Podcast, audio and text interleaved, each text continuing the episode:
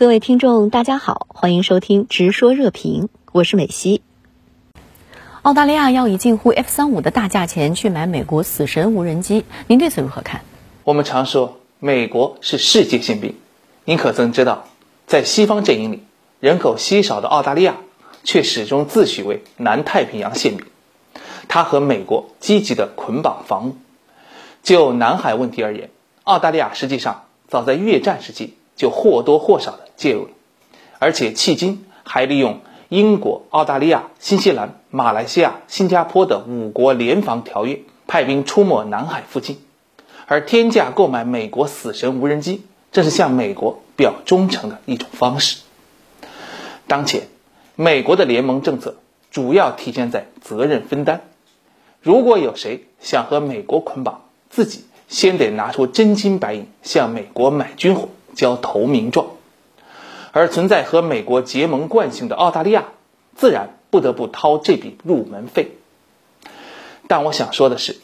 澳大利亚纸面上的军力确实能够插手南海，但要说在南海兴风作浪，那是不可能完成的任务。相反，所失将远大于所得。地理上，澳大利亚离南海太远，像它最北部的达尔文，距离南海已有两千四百公里，远超。澳军的主力战机作战半径，虽然他们能够空中加油，终究是鞭长莫及。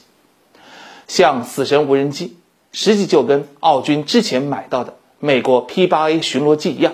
都是平时来南海骚扰，但这类机动性、防御性都很差的飞机，只能是刷存在感。这种苍蝇般而不是老虎般的兵力投送能力，其实在澳大利亚的各军种普遍存在。除非澳大利亚在南海周边的某些东南亚国家找到落脚点，否则无法起什么作用。问题是，南海周边各国连给美军提供落脚点都不愿意，更何况给澳军提供方便呢？尤其是东盟大国印尼，因为东帝汶问题对澳大利亚充满敌意。可以说，澳大利亚卖力的跟着美国插手南海，表面上很凶，但本质却是强弩之末。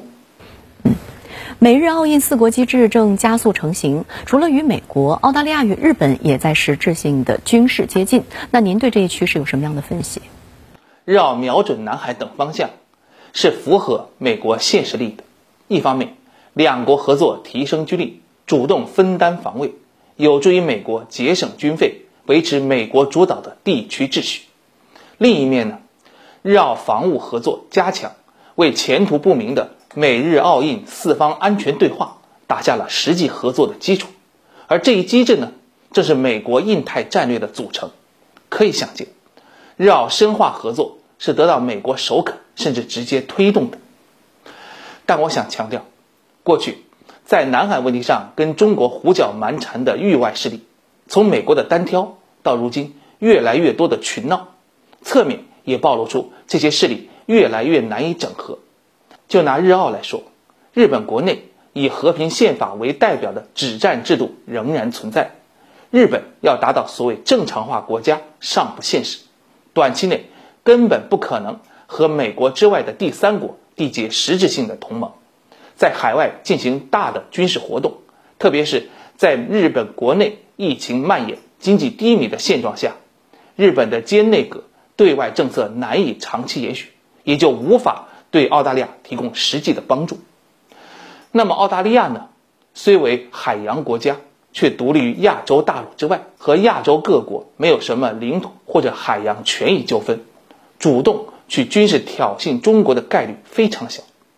澳方的安全战略本质上不过是通过巩固美澳同盟，深化澳日准同盟，通过对美军印太部署有限的支持，来换取自身的安全保障。